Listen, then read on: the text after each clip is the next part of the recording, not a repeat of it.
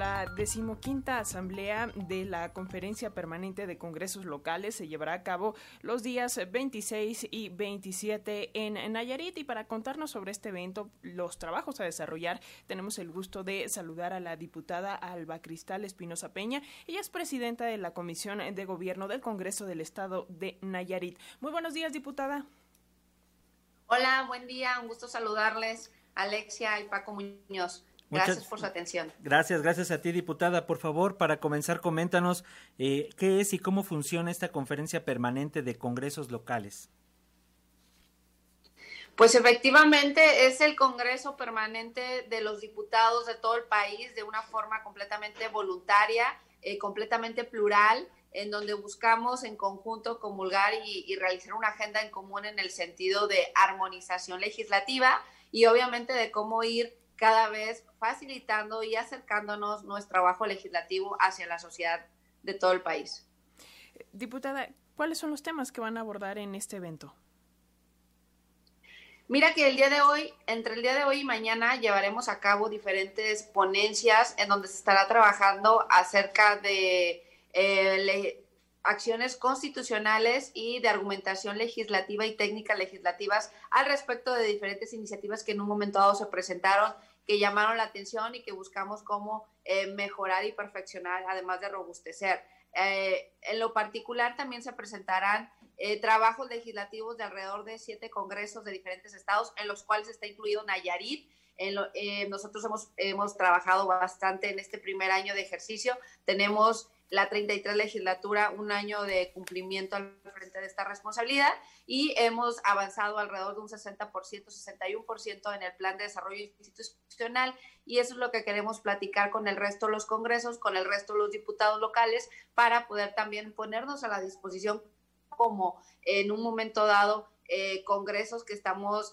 avanzando firmemente en diferentes iniciativas tan necesarias para la sociedad. Por ejemplo, diputada, ¿cuál será la postura o cuál es lo que vislumbran ustedes de temas pendientes en algunas entidades como el aborto, el matrimonio entre personas del mismo sexo, derechos ambientales y bueno, también algunos aspectos muy importantes de seguridad, en fin, la gran agenda que tenemos pendiente, diputada?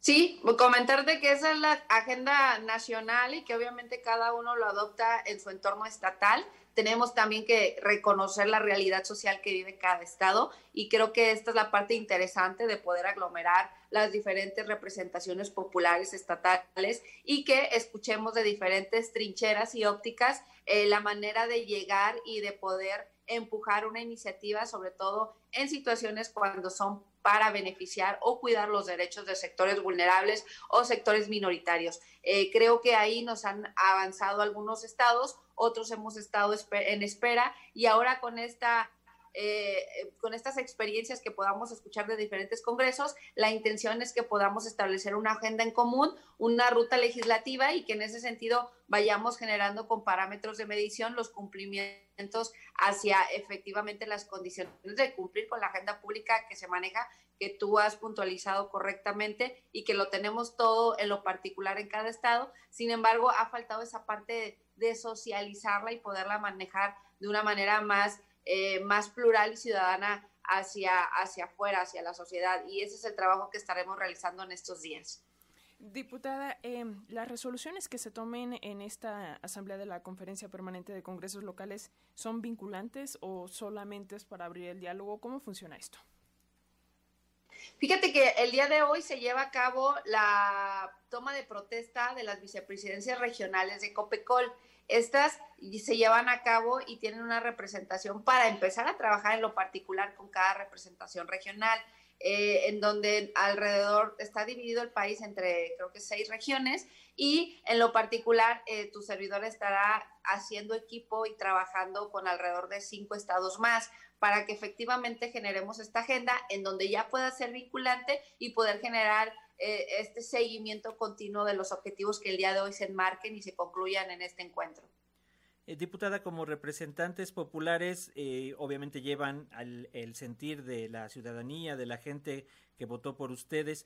Eh, ¿Cómo hacer que, que, la gente pueda conocer de estos trabajos, darle mayor difusión, hacer que participen y que sus propuestas también sean escuchadas y tomadas en cuenta en los congresos?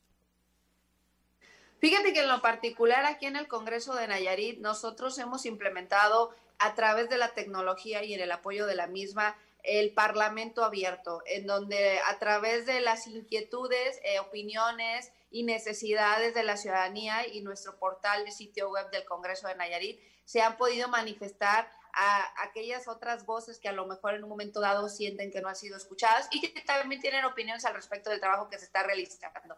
Ahora para la realización de Copecol, nosotros estaremos eh, transmitiendo en tiempo, en tiempo real todas las actividades que se están realizando a partir de las 9 de la mañana y hasta mañana a mediodía que se clausuren las mesas de trabajo y que esto servirá de punta de lanza para que a través de ello empezamos a tener mayor participación ciudadana, que efectivamente se sientan representadas todas las voces y que alrededor de ello empecemos a realizar todos los trabajos necesarios. Pues Sí, sobre todo, eh, diputada, porque lo vimos ahorita con el Parlamento abierto en la cuestión de la reforma electoral, la ciudadanía está muy participativa y está ávida de que sus representantes les escuchen. Pues comentarte, Paco, que en lo particular aquí en Nayarit nosotros hemos tenido reformas estructurales para el Estado bastante importantes y en todas desde que iniciamos, alrededor de como un mes de haber tomado protesta, instauramos el Parlamento abierto y hemos escuchado mucho, mucho las inquietudes de la ciudadanía. Hemos realizado también foros con cuestiones técnicas de personas que viven dentro del sector de la iniciativa en cuestión y esto nos ha ayudado para que efectivamente sientan que realmente existe una comunicación y un contacto directo con la ciudadanía, sobre todo con las que se trata en un momento dado el tema. Eh, creo que estamos en ese camino de la participación ciudadana constante y, abundante eh, en, ese sentido. Aquí en Nayarit hemos avanzado con reformas estructurales bastante complejas y que en ese escenario podemos estar tranquilos de que al menos más allá de la resolución pudimos garantizar el que fueron escuchados todas las voces. Diputada Alba Cristal Espinosa Peña, presidenta de la Comisión de Gobierno del Congreso del Estado de Nayarit, muchísimas gracias por estos minutos para las audiencias de la radio pública de Radio Educación. Y bueno, pues seguiremos muy al eh, pendiente de los eh, trabajos de esta Asamblea de la Conferencia Permanente de Congresos Locales que arranca hoy y continúa el día de mañana. Muchísimas gracias. Muchas gracias a ustedes, un gusto saludarles. Bienvenidos siempre sean a Nayarit. Hasta luego, Alexia y Paco. Gracias, diputada. Hasta pronto.